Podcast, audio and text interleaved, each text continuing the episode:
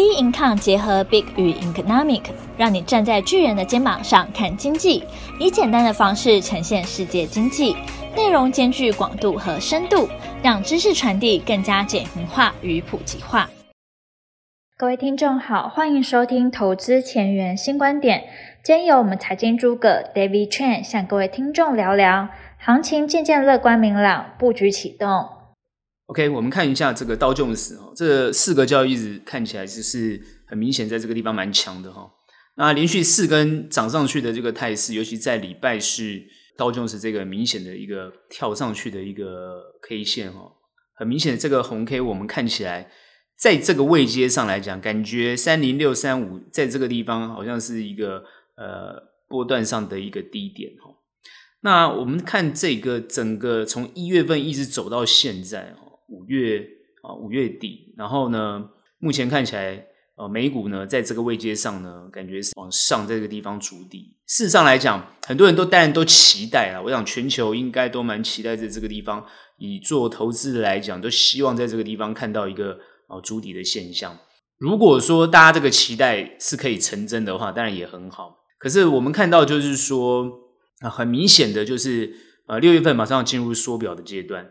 哦，那全球收资金的这个情况的路线是不会哦，不会等于说是消失的。也就是说，缩表这件事情，收资金这件事情，它就是会持续在做。只是为什么会连续涨的这个现象，在这个地方好像要逐逐出底来，很明显的感觉就是让市场松一口气，就是说让大家觉得，诶，我后面会因为大家对于经济衰退有疑虑，所以呢，呃，我这个地方呢，联准会这个地方就对于升息这件事情呢，啊，可能就不要这不会这么的阴，它释出比较鸽的态度，所以让行情在这个地方有往上走的态势。可是很明显的感觉出来，其实大家要知道，目前在市场上收资金的这件事情，事实上是已经如火如荼在进行了。因为我们上一周已经看到这个卢拉币的呃归零的现象，也就是说，这种高风险性的资产，目前在呃现在来讲。很急速的在衰退当中，哦，那我们很明显看到，现在比特币已经又跌到了两万七。从虚拟货币就可以看到这些高风险性的东西，包含现在美国科技类股，虽然最近都在弹升，啊，最近弹升，可是各位也可以看到，包含连苹果啊、特斯拉也都已经往下修正。所以很明显的看到，全球在去化这些风险性资产比较高风险性的东西要去化。那这个也蛮符合我一直常强调，就是说。呃，联准会在做的一个就是要打通膨的这个情况。那打通膨为什么会打到本益比过高的这些过高估值的东西？这很明显，这本来就应该要这样做。所以它已经呈现出一个比较健康的态势。所以美股慢慢就会缓过来，把这个底部会把它逐出来。很多人会想说，那呃，三零六三五这个地方会不会破？又要来问这个大大灾问的问题。好，到底那个会不会破？啊，到底这个是不是一个底部？实际上来讲哈，大家一直很想要去讨论到底什么是一个底部哦。首先，我们已经之前讲过很多次，各位要知道，呃，俄乌战争、乌俄战争到现在没有结束哦，升息的步伐也没有结束。然后呢，缩表马上六月份要要进行，所以这些利空的因素都没有消散。现在全球经济衰退的疑虑哦，因为现在最明显就是因为呃通膨的关系，尤其是粮食的问题。哦，最近我们看到这一周讨论最多就是全球粮食的问题，尤其是小麦的问题。那因为小麦这个问题，包含连印度都不愿意出口小麦，印度是全球小麦出口的第二大国，它都不愿意出口小麦，所以粮食的价格几乎都会飙涨。那这个问题都没有解决，所以如果你在这个地方太乐观，认为它这边是已经足底，那行情就会一直往上喷发。我觉得真的是大可不必，因为现阶段不是这样的一个态势，它现在就是一个缓慢的动作。我之前一直强调，它不会让行情急挫，因为它希望经济能够稳定的上升，让它能够在包含升息跟缩表，在市场上收缩资金回来，然后让经济不受影响的这个情况慢慢缓过来，然后慢慢慢再再往上走，恢复到正常的一个一个节奏上。哦，就经济发展的节奏上，那因为它现在的政策就很明显的，我说美国啊政府的政策就很明显的，就是要用用升息或用缩表的方式收资金的方式，用比较鹰派的态度，然后来市场上打压所有过高的价格，来压抑通膨，就是要看到这个效果。因为如果你今天又把价格涨回来，那这个效果又又没有出现，它就必须要又被迫鹰派，所以这种反复的动作会一直持续。所以三零六三五是不是一个底部？这个地方真的很难讲，也不敢讲。好，那包含你去看纳斯达，你看。啊，纳斯达，你看费半都是在这个地方，现在想要逐出一个短期的一个底部，所以我们可以说它是一个短期的底部。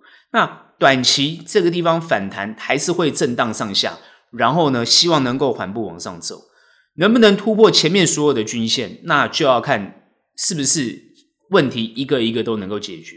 哦，那我事实上已经预测过了哈，我们在这个地方因为前缘嘛，我都一定要预测，也不是说被迫，我们本来就是要预测，预测。正确，但操作的方向都是要要能够随着这个预测正确而调整。实际上来讲，我们通常预测不会有太不会有差距太大。原因在哪里？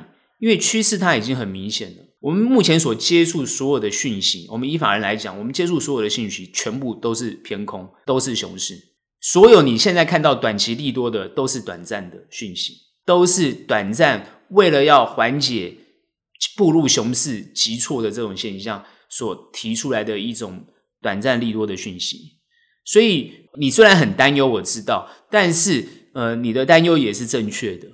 所以呢，我一直常强调，就是说做短的来讲，你的担忧让你有很极高的风险意识。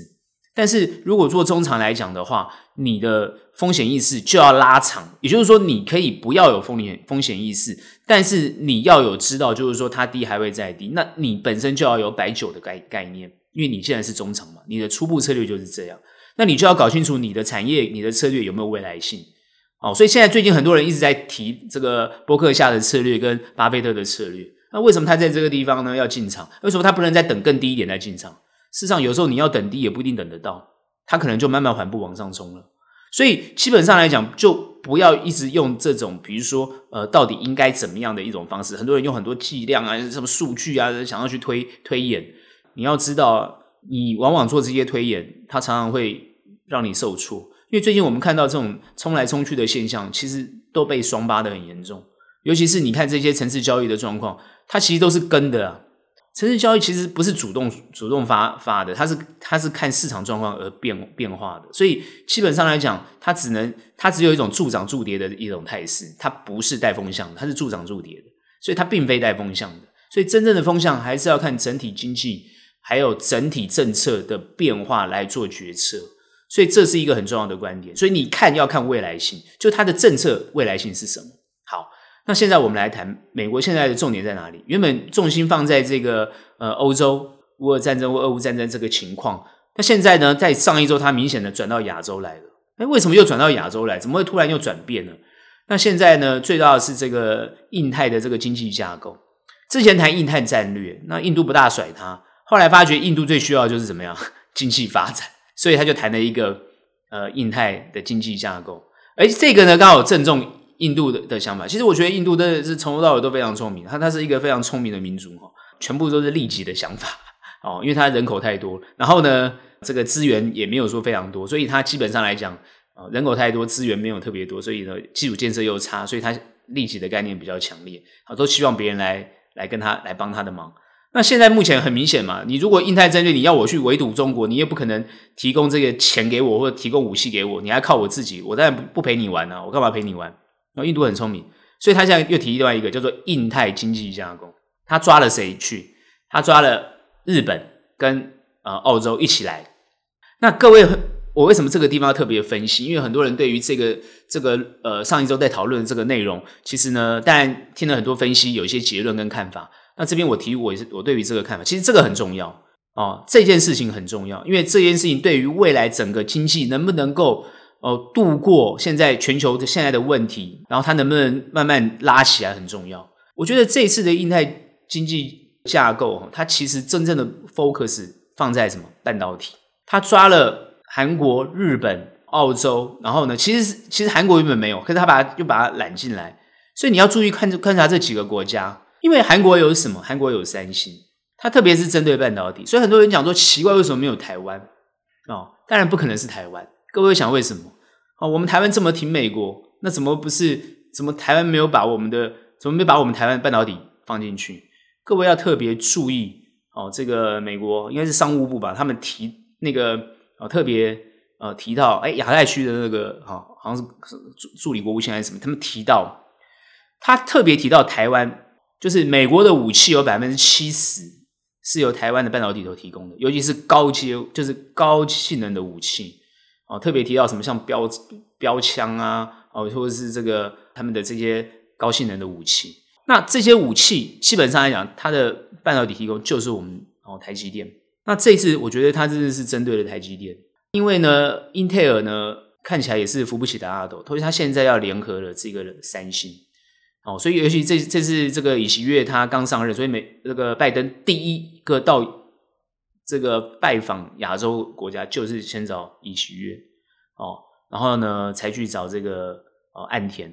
所以你会发觉他整个策略很明显，亚太地区他现在就把这几个国家抓起来，然后呢主要先针对半导体。那这对我们台湾当然，我觉得最近已经在讨论了，就是说对台积电会不会有影响？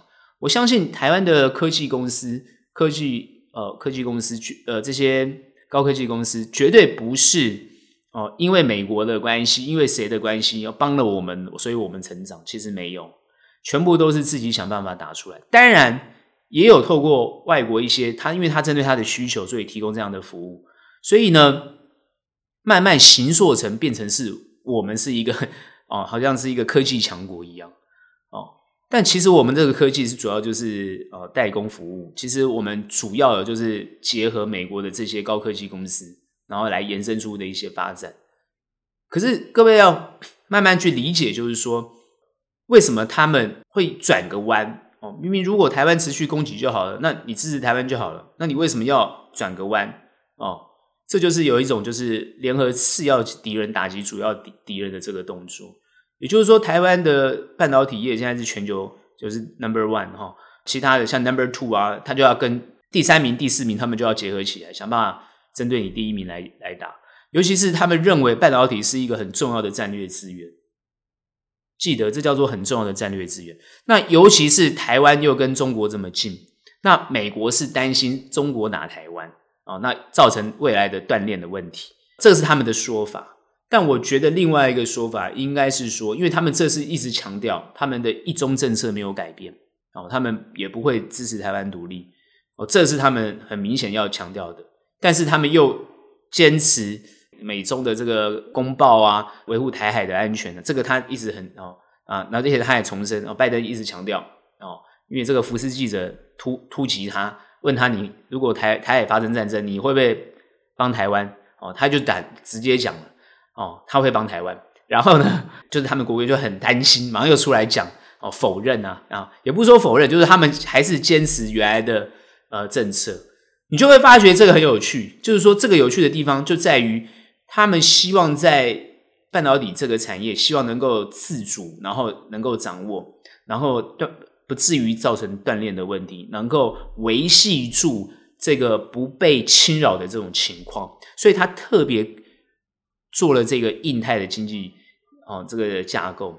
然后呢，我上周已经讲了，特别针对这个啊呃 CPTPP 啊这样子直接啊来做一个挑战。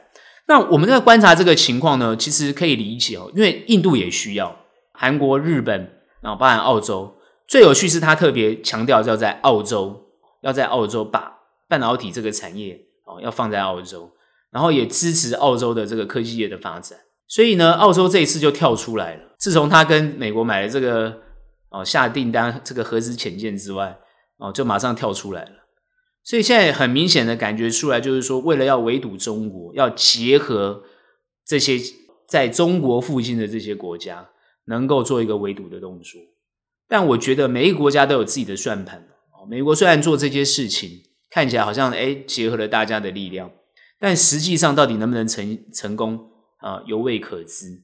但是台湾的科技业必须要因为这件事情而开始要有警讯，要开始有一种备战的情况。虽然我知道台湾的科技业都一直在备战，哦，其实我们打这个全球的战略一直在备战，因为事实上来讲，当时我们台湾的科技业到中国去设厂的时候，做这个加工啊或代工啊的服务，行销到全球去，原本的这个路线是没有什么太大问题。后来中国的自己叫做红色供应链自己起来了，所以排挤到我们的台湾的这些科技公司，所以我们台湾科技公司自己又转个弯，又往这个越南啊，又往其他国家去这个设厂，开始做全球的布局。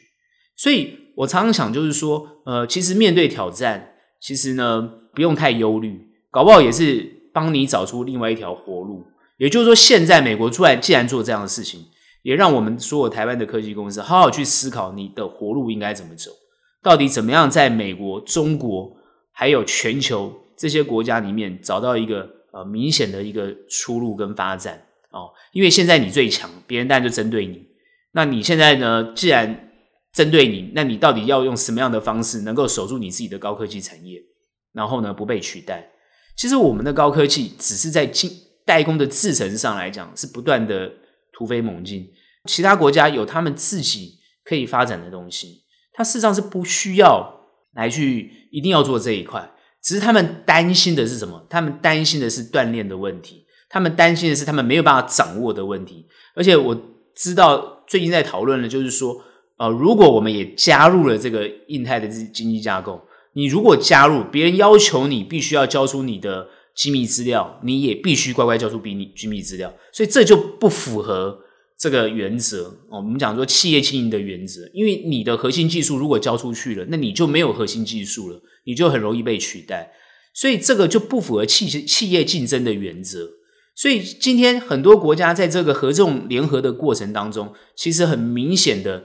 台湾会在这个位阶上来讲，这个碰到强烈的挑战哦，所以呢，我认为就是说，这边想到了，就是应该要提醒台湾的科技业，必须要怎么样在关键零组件上面找到一个能够生存，然后又能够不让其他这些国家忧虑的这个这个关键点。那我觉得这个就是台湾科技产业必须要去想的问题。那这样才有未来性，这样子我们在做投资才有值得。哦，投入你的这个投投资你的这个动作，不然如果你轻易的被击败，轻易的单子都被抢走，你的营收获利这个急剧下降，你在全球没有竞争力，事实上来讲你就没有被投资的价值。当然，台湾的股市它就会往下走，因为你没有被投资的价值。所以这一点我是觉得，呃，台湾的这些企这个科技业的这些大佬啊，这些呃，这个他必须要去好好的思考这件事情。所以我们看到的是你的未来性，而且你也要能够掌握出这个未来性。哦，我想这些哦，我我我想我们的科技科技公司这些打全球，他们打全球战已经打很久，我觉得他们有一定会这些都思考得非常清楚哦。包含我们最大的竞争对手，比如说像三星哦，他做了什么事情？他为什么要哦？你看现在又受到这个美国的青睐，他的策略是什么？那我们应该要怎么去防堵？那包含现在扶持其他的要跟我们做竞争，因为他们当然现在不会去扶持大陆的嘛。所以他们现在大陆都要靠自己，所以现在看来这个全球布局就是这个样子。我想这一点呢，就变得相对的重要。美国的科技业啊，包含美国现在，它一定要先去化这些看起来呃北米过高、风险性过高的东西，然后慢慢回回归到它的一个正常现象，然后你就会慢慢看到它就开始往上升的这个这种态势。所以你会发觉，我一直谈一个什么，就是慢慢的这个慢慢的概念，这不是我提出来的。哦，这也不是华尔街所期待的，那是政府，就是美国政府，他希望缓慢，因为他不希望看到是一种市场崩跌的现象。所以今天你看到为什么会这样子的原因，所以当很多人放空，奇怪怎么一下就被扒，然后做多一下就被压，就是因为压你是因为通膨，你跌太多，我要把你拉起来，因为我要维稳固信心，所以它就是还是持续这种现象。但是不要以为这样子就是呃很很这个很沮丧啊，觉得这样很难操作，短期很难操作没有错，其实长线是好有有优势的。因为最近我虽然看到很多这些比较什么熊市啊这些负面的资讯，其实我觉得这些负面资讯意义不大，那都是就是看市场看市场怎么走怎么讲嘛。现在当然空头市场大家都这样讲啊，哦，我就不相信呢，空头市场有人喊多，当然有人在空头市场喊多了。这个我们有看到，然后很有很有信心哦，像我们台湾的这个哦，就是很有信心的哈，这个金融圈的，就包含这些什么金管会啊，什么什么政府都很有信心哈，基本没有问题哦。各位要去知道哦，讲这句话你要先去思考有没有问题，你要先去思考后面的东西。讲这些问题，讲这些什么没有问题哦，大家安心呐、啊，这个我们企业都获利情况良好啊，哦，这个都没有问题。各位要知道，哎，库存提高很多哎，哦，所以各位不要以为这句话讲的好像没有没有依据，他讲的不是库存，他讲的也不是现在短期。他讲的是全球，就算是经济衰退，总会起来的时候。因为我之前讲过，全球政府不会让经济衰退到很惨，大家是努力想办法让经济缓着陆，不是硬着陆。硬着陆也没有关系，因为硬着陆它会弹升很快。所以不管是软着陆或硬着陆，任何的政府都希望底部出来，慢慢往上拉。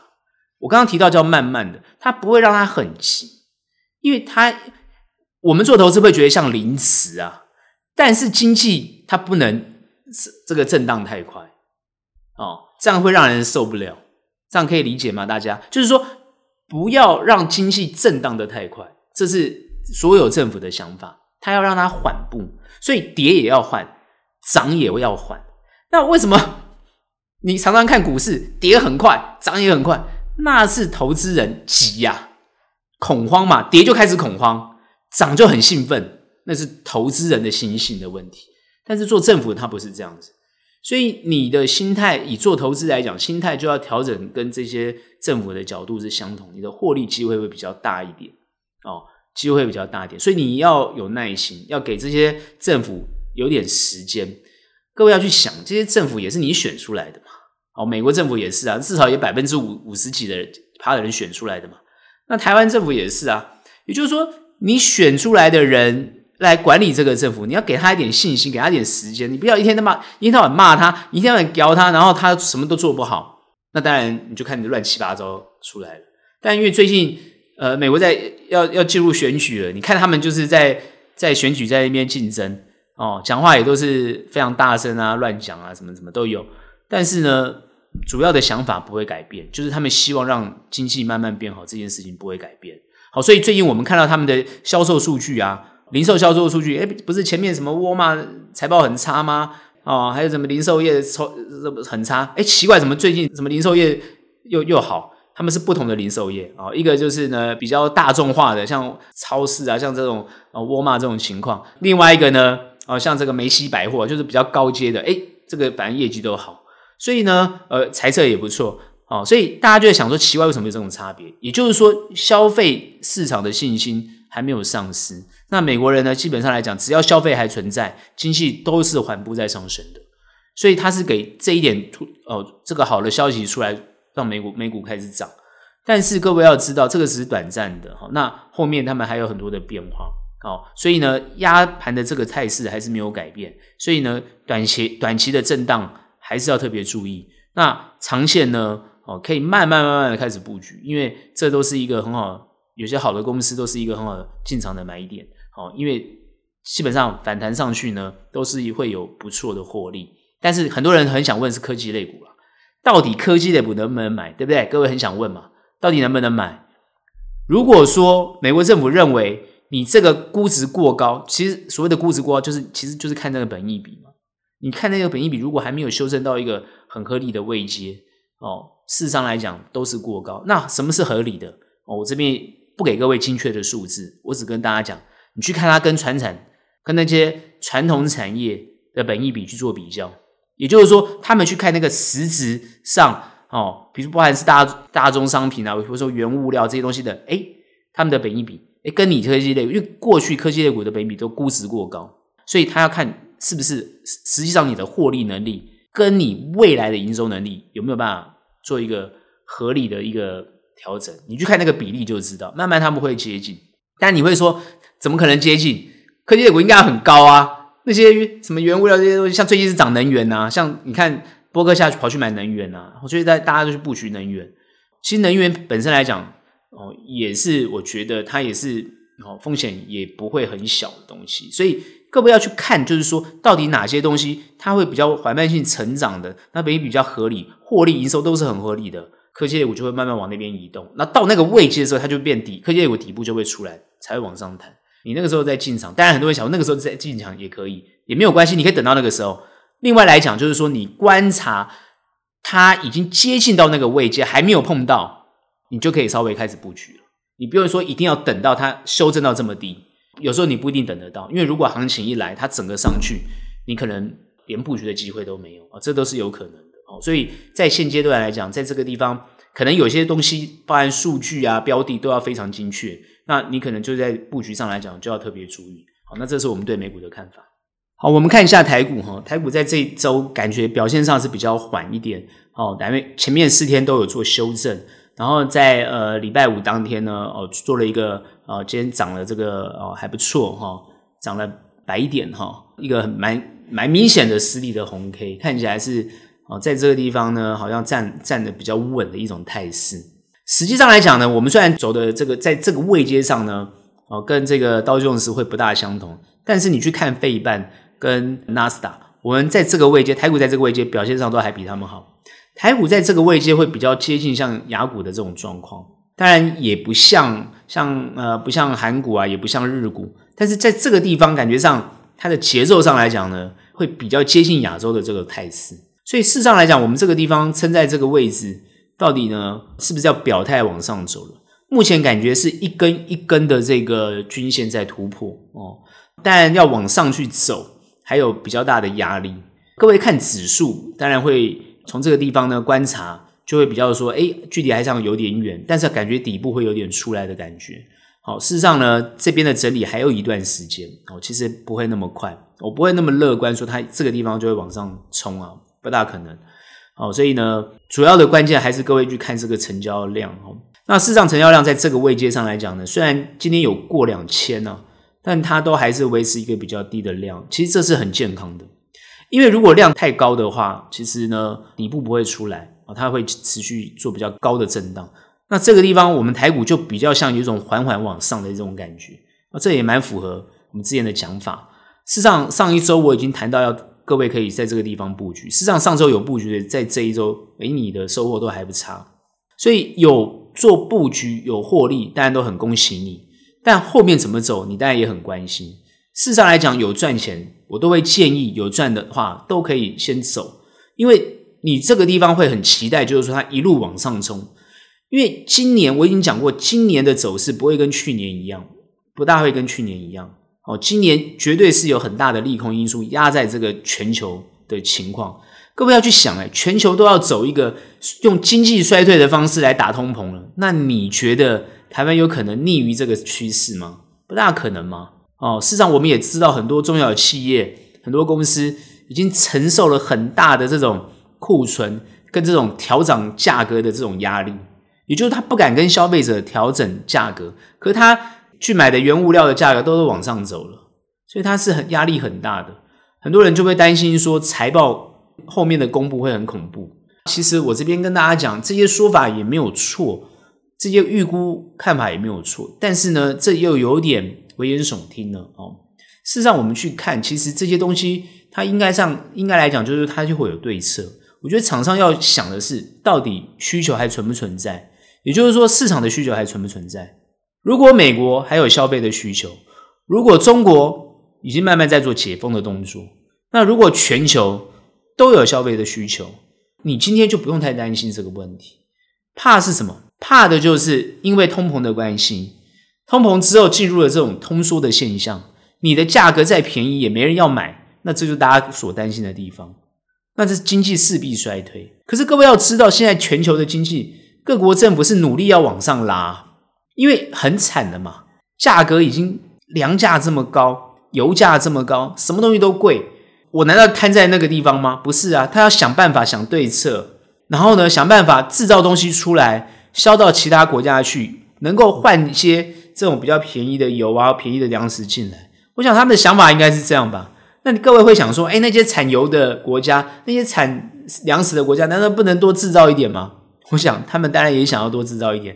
那又碰到战争，又碰到这个运输的问题，像现在乌克兰的小麦运不出去，又碰到这个天灾的问题，像印度又说他们现在碰到这个什么热浪啊，什么灾情惨重，气候暖化，有粮食大缺，像这些种种种的问题，自然而然就打击了粮食不足的问题，就打击了粮价。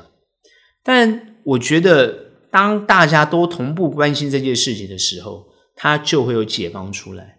当大家同步关心疫情的问题的时候，各位你看，疫苗不就出来了吗？哦，药不就出来了吗？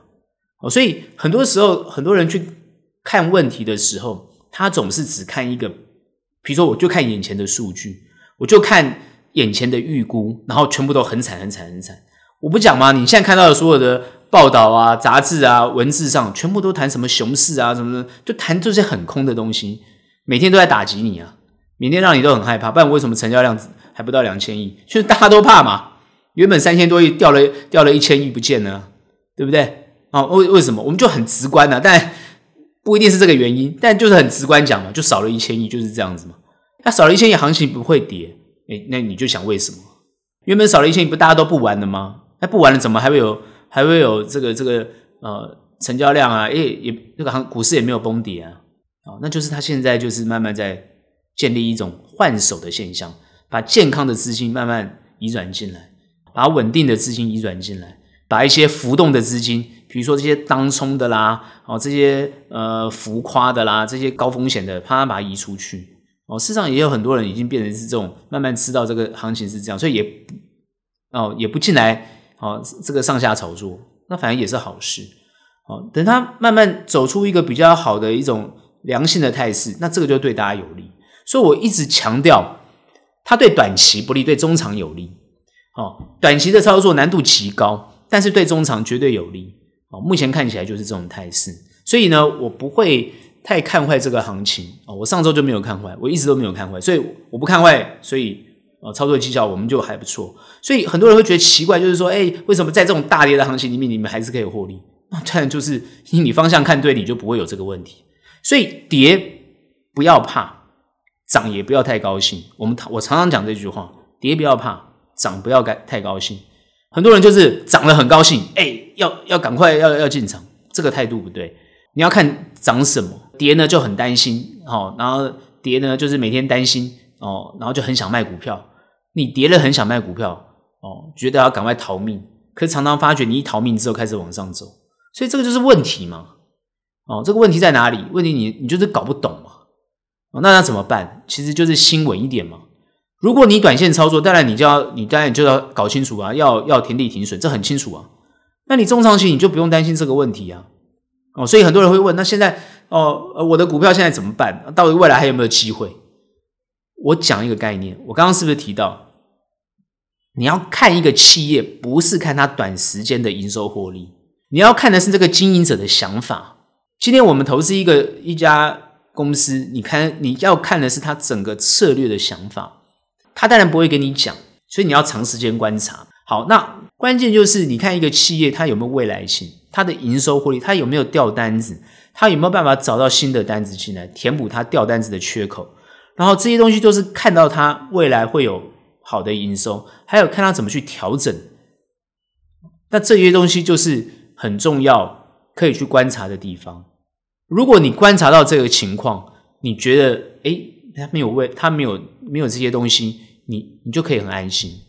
那我再回到我刚刚提到，特别提到这个印太的这个经济架构，我刚刚已经提到了，它其实对台湾是一个很大的挑战哦。那这个挑战对我们科台湾科技业来讲，就是一个很大的挑战，因为它整个印太经济架构，它针对的就是科技，他们要科技自主的想法。坦白讲，就是要呢，在你台湾的供应链里面，再另外培植出哦其他的供应链。然后呢，不管是韩国、日本啊，不管是澳洲，包含印度，他们就是要这样做。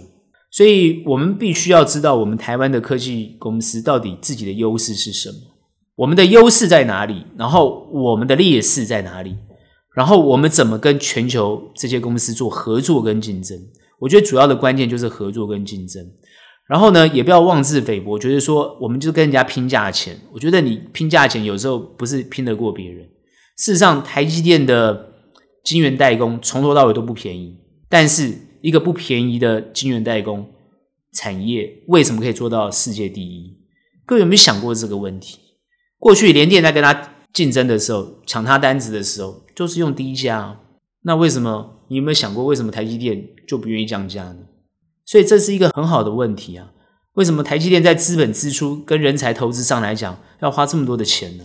那为什么其他的企业不懂这个道理吗？所以你看到韩国三星他们在做了什么，包含你去看全球其他国家在做了些什么，你就会知道为什么台湾会扶植出一个，应该不是说扶植，就是台湾为什么会创造出一个有全球竞争力的公司。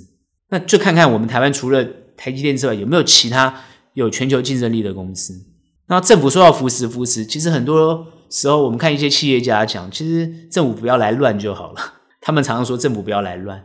你让我好好发展就可以了哦，你给我发展的空间，尤其是你看台积电每次提到这个新台币的这个价格，有没有新台币汇率的问题？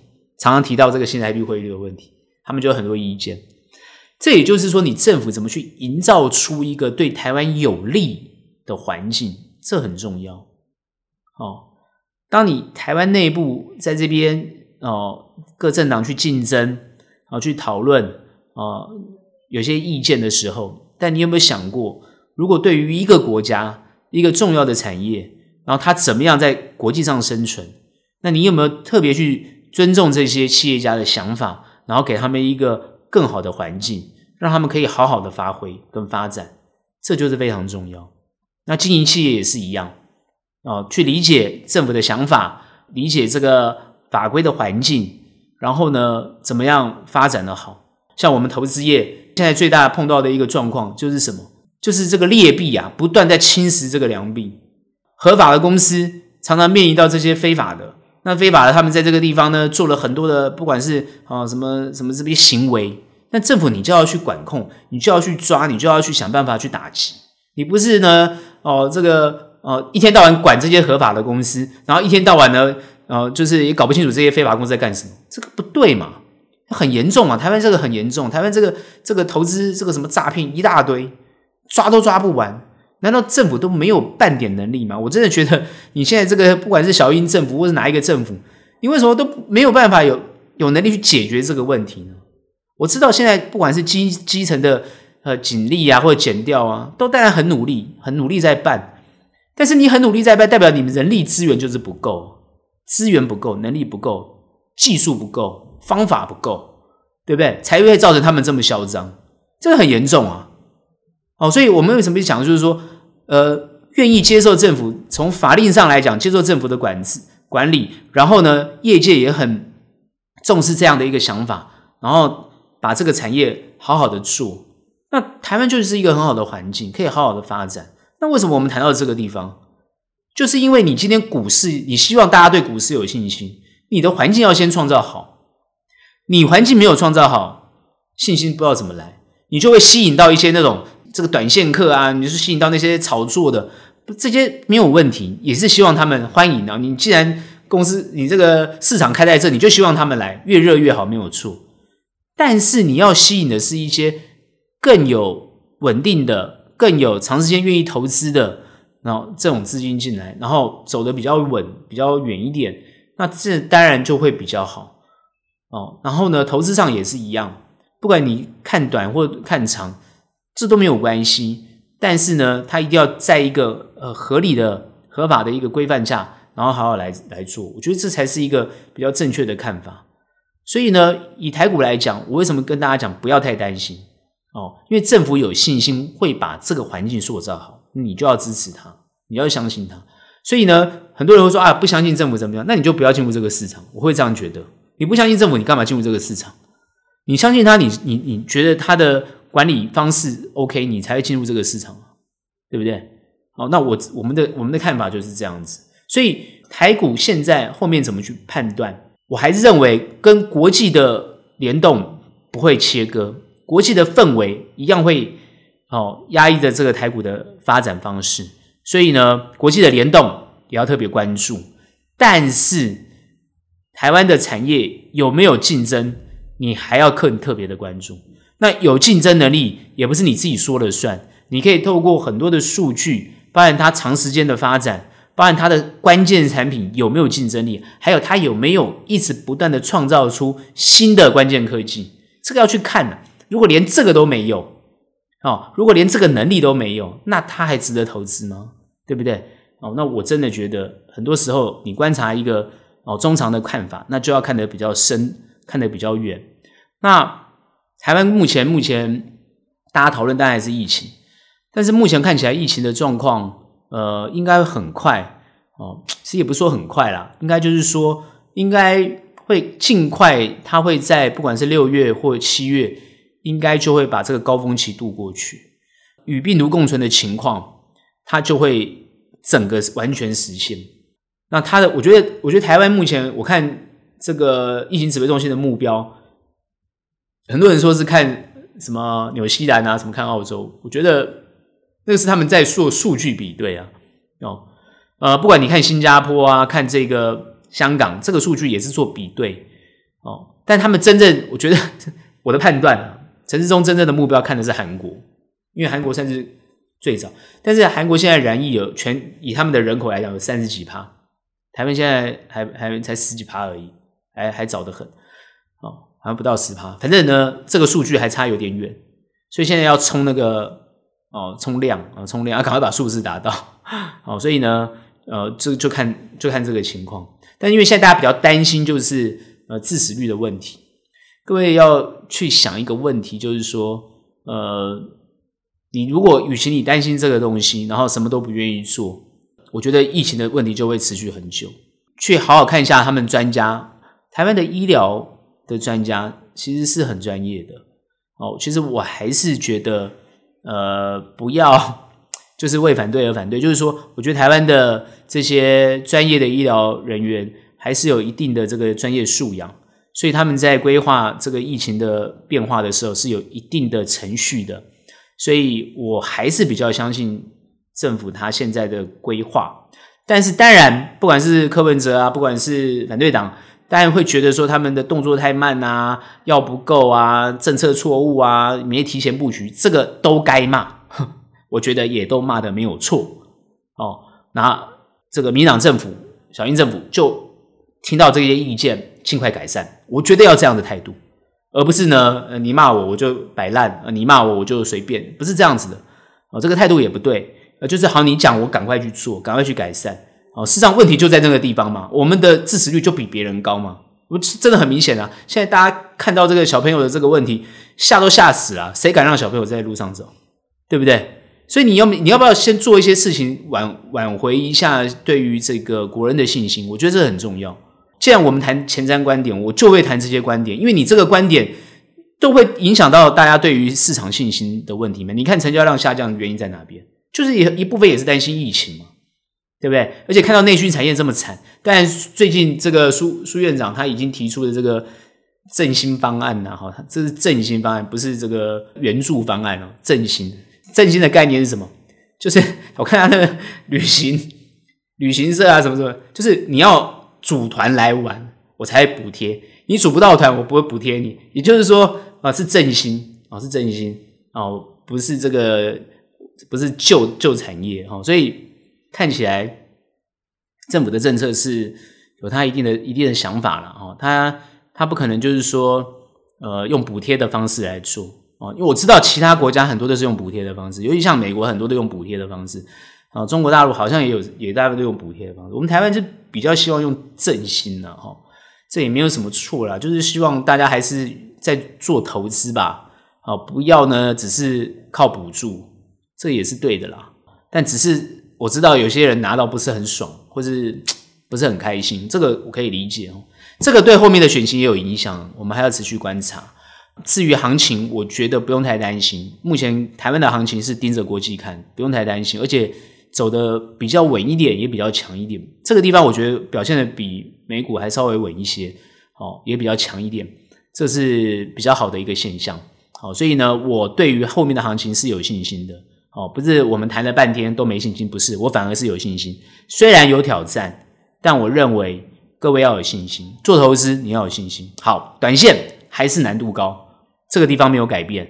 好，所以不会做的朋友不建议做。那上周我谈到是杠杆不要做。好，我持续讲杠杆还是不要做。基本上来讲啊，还是做一些比较扎实、比较稳定的动作，好，会对各位的投资比较有帮助。这是我们对于后面的看法。今天的节目就到这边结束。有任何问题、任何想法，欢迎到我们脸书专业以及我们的 Instagram 跟我们做交流喽。那我们下期节目见，拜拜。